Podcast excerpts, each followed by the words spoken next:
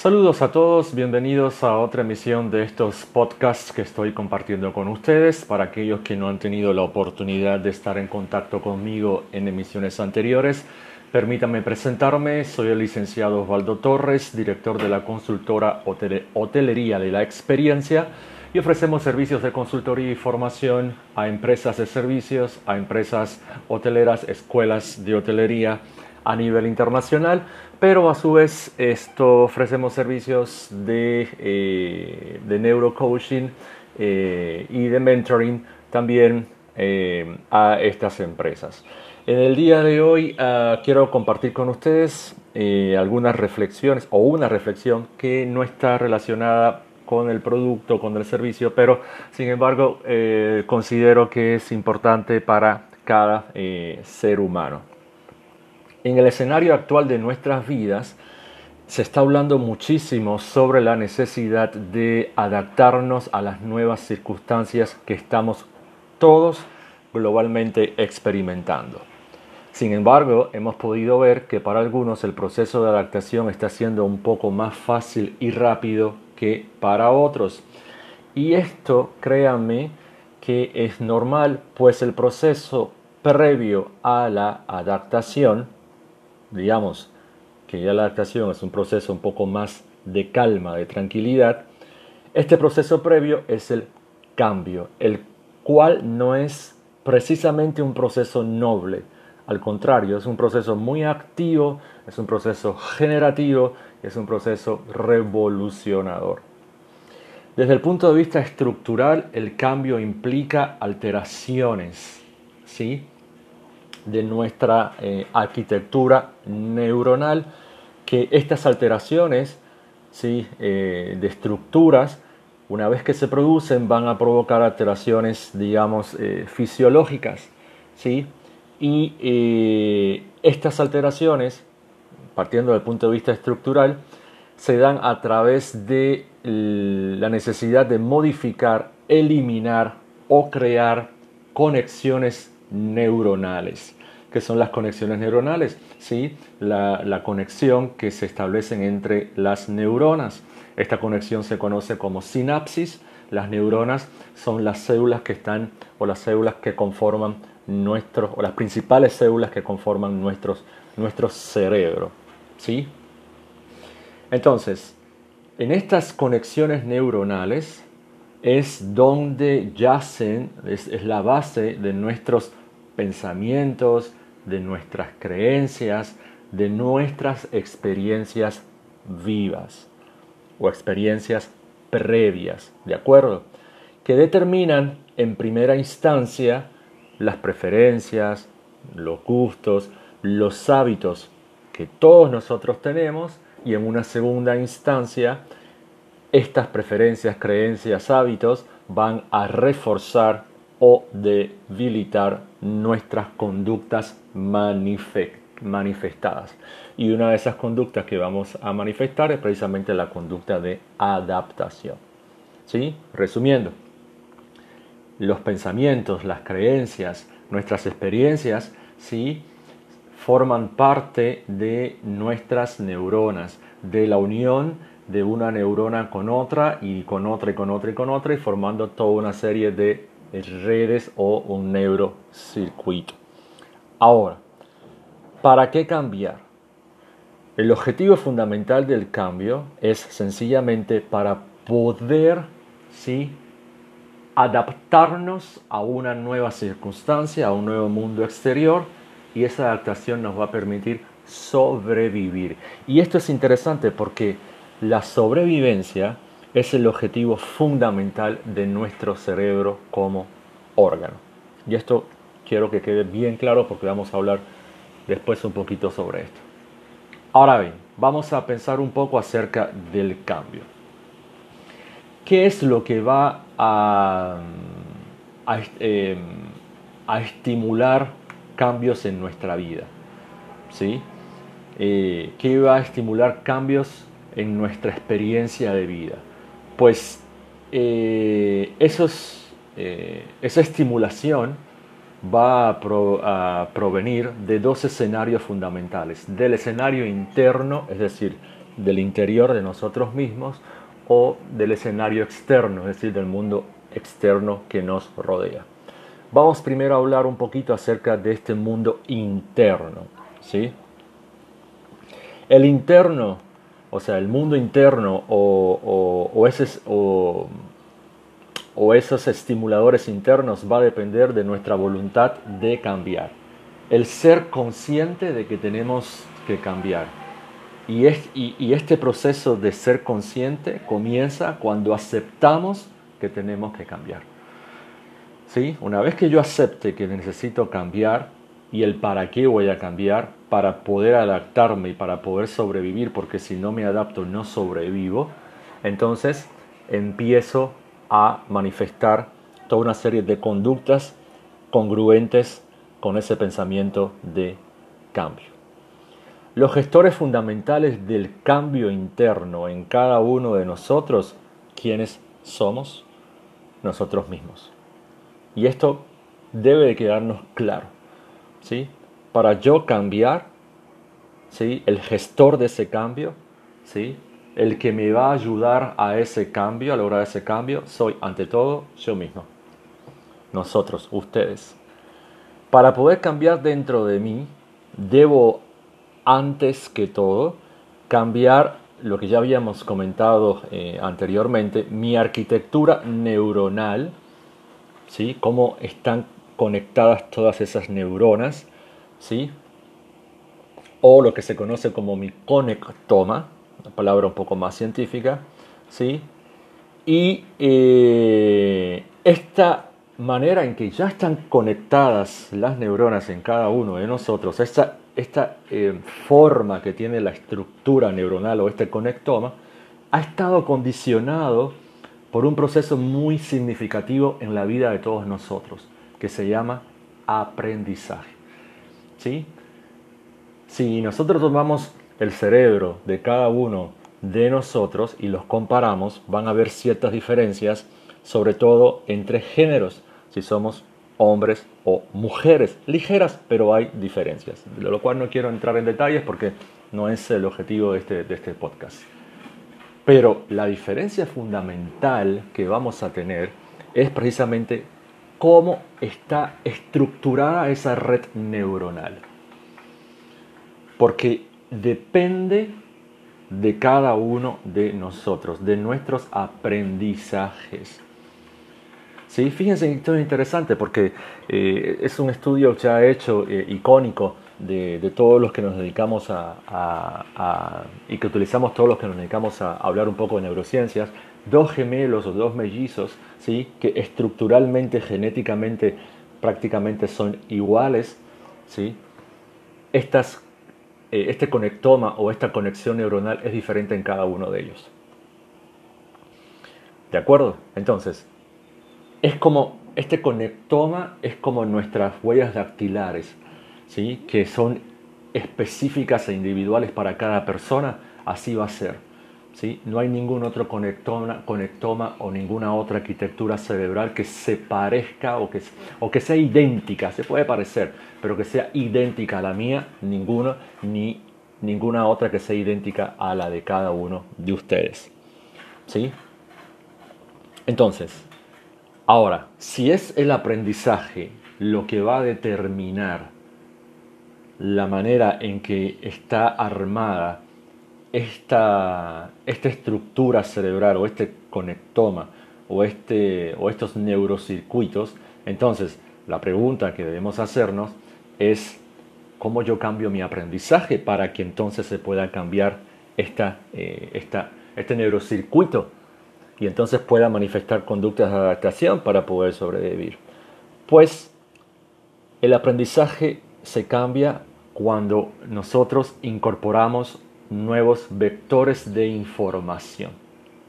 ¿Qué significa incorporar nuevos vectores de información? ¿O cómo podemos eh, incorporar nuevos vectores de información? ¿Sí? Hay dos opciones. Redireccionando nuestra atención ¿sí? hacia nuevos estímulos del mundo que me rodea. ¿Sí? Es decir, observando, escuchando, tocando, oliendo, probando, ¿sí? sintiendo estímulos nuevos. ¿Sí? Y esto se conoce como cambiar mi posición de observador. Si yo constantemente le presto atención a los mismos estímulos, el primer momento que yo le presto atención a un estímulo nuevo, ¿sí? si me llama la atención, enseguida lo incorporo a mi cerebro, le hago una interpretación, ¿sí? esa interpretación genera un resultado y ese resultado sí se queda en mi cerebro como aprendizaje y me va a acompañar por el resto de, de mi vida. ¿sí? Y ese resultado va a quedar entre o va a quedar almacenado ¿sí? o pegado, podemos decir, entre la unión de una neurona u otra o de quizás de varias, eh, de varias neuronas. ¿sí? Y ahí va a quedar, ahí va a estar estático, ahí va a estar fijo. Cada vez que yo observe ese estímulo, me va a conectar con ese aprendizaje y este aprendizaje me va a generar una conducta.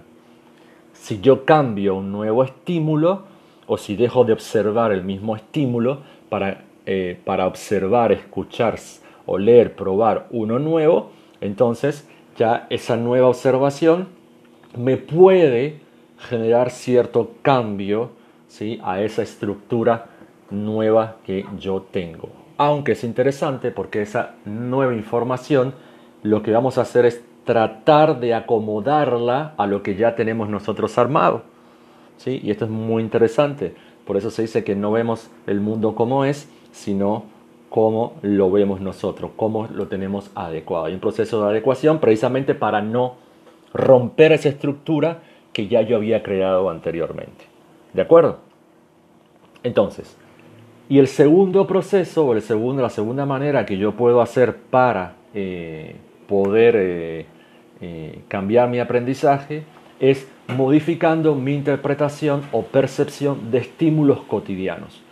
Es decir, estoy en un ambiente que no es un ambiente sensorialmente enriquecido, ¿sí? Porque veo los mismos estímulos y en esta situación en la que estamos, que todos estamos en nuestras casas, por ejemplo, ya estamos en, ambientes que no son sensorialmente enriquecidos porque estamos viendo lo mismo, estamos oyendo lo mismo, estamos eh, a veces hasta comiendo lo mismo, probando lo mismo, etcétera, etcétera, etcétera. Entonces, lo que puedo hacer en esos ambientes es cambiar mi interpretación, mi percepción ¿sí? de eso mismo que yo estoy viendo. Yo lo interpreté durante un tiempo de una manera y ahora voy a cambiarlo. El estímulo no ha cambiado.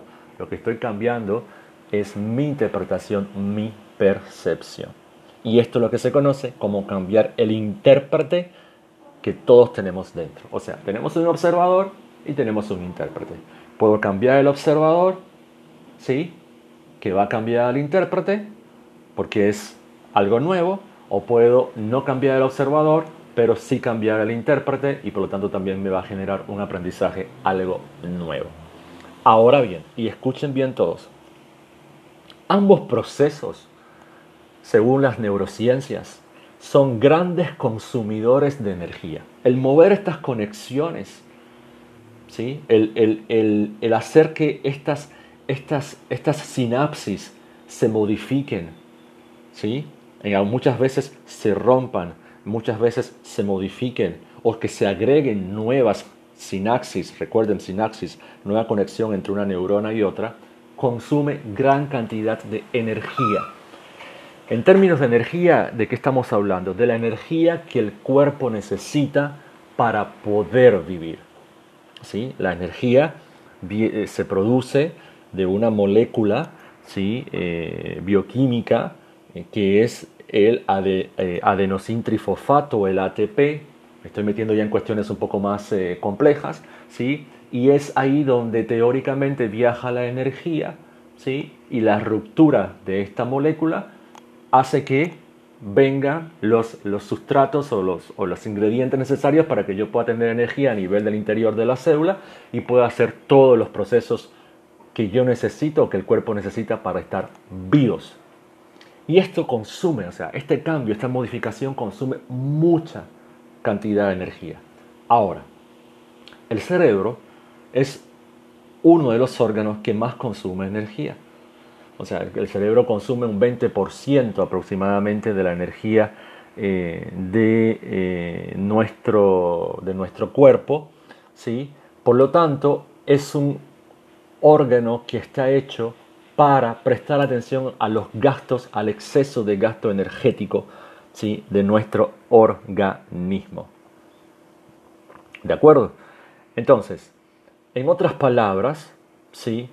Eh, el ahorro energético es primordial para el cerebro. ¿Qué representa esto? Que si yo quiero aprender algo nuevo, si yo quiero cambiar mi posición de observador o de intérprete, esto va a generar un gasto extra para el cerebro, por lo que la primera respuesta que me va a dar el cerebro es no.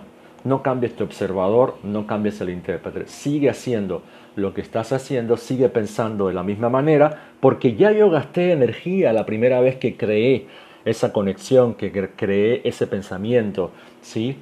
que, creé, que, que, que creé esa creencia, ¿sí? ese hábito, esa conducta, entonces no me hagas gastar de nuevo energía para cambiarlo. Fíjense qué interesante. Por eso, la respuesta más inmediata que tenemos frente a un cambio es precisamente no. Y nos cuesta cambiar y si nos cuesta cambiar, nos va, a, nos va a costar adaptarnos. Y si nos va a costar adaptarnos, es muy probable que nos cueste mucho el proceso de sobrevivencia. Sí, en otro, en otro podcast, si obtengo su feedback y les interesa lo que estoy hablando, podemos hablar de cómo entonces pedirle de favor a nuestro cerebro que nos dé un poquito de presupuesto, digamos, para cambiar eh, o gastar un poquito más de energía, que aumente nuestro presupuesto de gasto energético, para entonces poder eh, eh, cambiar. El otro escenario que puede estimular un cambio en nuestras experiencias de vida es el que proviene del mundo externo. ¿sí? Es decir, cuando yo no soy el sujeto de cambio, sino que es el otro o los otros que me rodean. ¿sí? que al cambiar los otros, ¿sí? inducen cambios en mi experiencia eh, de vida. Este escenario es un poco más particular porque el inicio, la constancia y la duración de ese cambio no va a depender de mí, sino que va a depender exclusivamente de la otra persona y su voluntad por hacerlo. Es decir, vuelvo y repito, es otro factor de motivador de cambio en mí, pero el inicio de esa motivación de cambio en mí, ¿sí? Y, como, habíamos, como había dicho, la constancia y la velocidad no va a depender de mí, va a depender de la otra persona. ¿sí? Hasta si la otra persona se convierte, es un estímulo ya eh, mm, eh, constante en mí, si la persona no cambia, entonces sigue siendo el mismo estímulo. Por lo tanto, yo voy a tener la misma interpretación y voy a tener el mismo aprendizaje sobre ese estímulo que no está cambiando, que no está siendo nuevo, que no se está convirtiendo en un nuevo vector de información. Si esa persona empieza a cambiar, entonces ahí es donde yo voy a empezar también a, eh, a cambiar mi aprendizaje con relación a la otra persona. No sé si me hice entender. Por lo tanto, el momento de inicio del cambio va a depender de esa, eh, de esa persona. Ahora bien, lo que sí nosotros podemos hacer, ya no hablando de nosotros en sí mismos, sino como parte de ese mundo externo, porque somos parte de ese mundo externo, porque el, el ser humano es gregario, el ser humano es social, ¿sí? Es convertirnos en estímulos motivadores del cambio en otra persona. Si yo soy una persona, como había dicho anteriormente, constantemente que estoy cambiando, ¿sí? que, que, soy activa, que, estoy em, eh, adaptándome constantemente, pues obvio que me voy a convertir en un estímulo novedoso para aquel observador que está alrededor eh, eh, mío. ¿Sí? Por lo tanto, en otras palabras, nos estamos convirtiendo en modelos de cambio. Y si somos aceptados como modelos de cambio por las otras personas, entonces podemos empezar incluso hasta modular un poco ¿sí? la conducta de cambio del otro o de los otros. la persona me ve como un estímulo nuevo, quizás me empieza a imitar ¿sí? El cambio y mi proceso de cambio estimula el proceso de cambio en la otra persona ¿sí? y mi conducta manifestada de ese cambio le permite ¿sí? a él reproducirla e incluso yo puedo comenzar a modularla. ¿sí?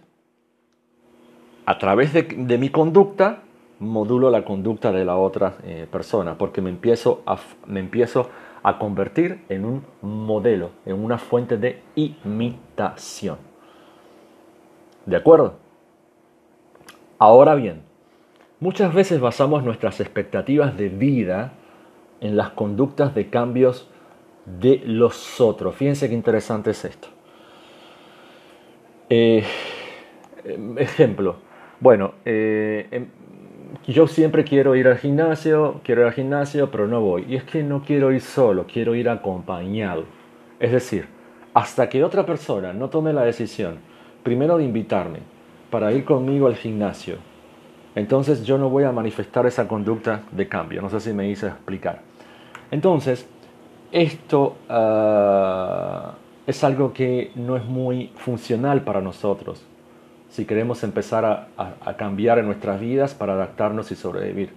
Porque no depende de mí, depende de la voluntad de la otra persona.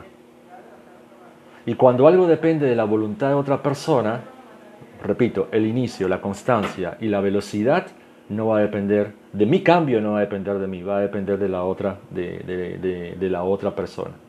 ¿Sí? Porque se escapa a nuestros alcances. ¿Sí? Se, escapa a, nuestro alcance. Por eso nosotros se dice que es muy difícil ¿sí? hacer que la otra persona cambie. La otra persona es la que debe de aceptar el cambio en sí mismo. Quizás la proposición del modelo de cambio que nosotros le podemos sugerir, eh, no aconsejar, sugerir, mostrar como nuevo escenario y esa persona es la responsable de ese cambio. Volviendo al inicio de lo conversado, hoy por ejemplo, en esta circunstancia, vemos que no todos estamos adaptándonos de igual manera a esta nueva situación y a veces, incluso yo me, incluyo, uno eh, cuestiona un poco las conductas de las otras personas frente a este escenario actual porque nos olvidamos un poco de todo esto que hablamos, ¿no? Eh, y espero que este podcast les haya servido o les, o, les muestre una visión quizás diferente, quizás les valide ya lo que conozcan, ¿sí? O quizás estén totalmente en contra de lo que he compartido, todo es válido, a comprender por qué esto ocurre y sobre todo a usted preguntarse en cuál de los dos escenarios debe usted prestar más atención para ayudar a su cerebro a que cumpla su objetivo fundamental, es decir, garantizar su sobrevivencia. A esperar que los otros cambien o a comenzar el cambio en usted mismo. Recuerden que soy el licenciado Osvaldo Torres, director de la consultora Hotelería de la Experiencia si están interesados en tener acceso a los otros podcasts que he compartido con ustedes, pueden verlos en mi sitio web en www.hotelguestexperience.com. Repito, www.hotelguestexperience.com. Y si están interesados en, ah, en mis servicios, también pueden visitar el sitio web donde tienen toda información de estos 12 años que estamos abocados en la consultoría y en la formación. O me pueden escribir a mi correo electrónico en hotel P de Pedro S de Sol, repito, hotelps arroba gmail.com. Estimados todos, espero que haya sido de interés estas eh, consideraciones que he compartido con ustedes en el día de hoy. Me despido no sin antes agradecerle su tiempo, su escucha y eh, invitarlos a que me hagan llegar sus feedbacks, sus reflexiones. Y si están interesados en que hablemos de algún otro tema, pues de tener el conocimiento, de seguro los puedo compartir mis reflexiones con ustedes. Muchísimas gracias, miles de bendiciones y feliz resto del día.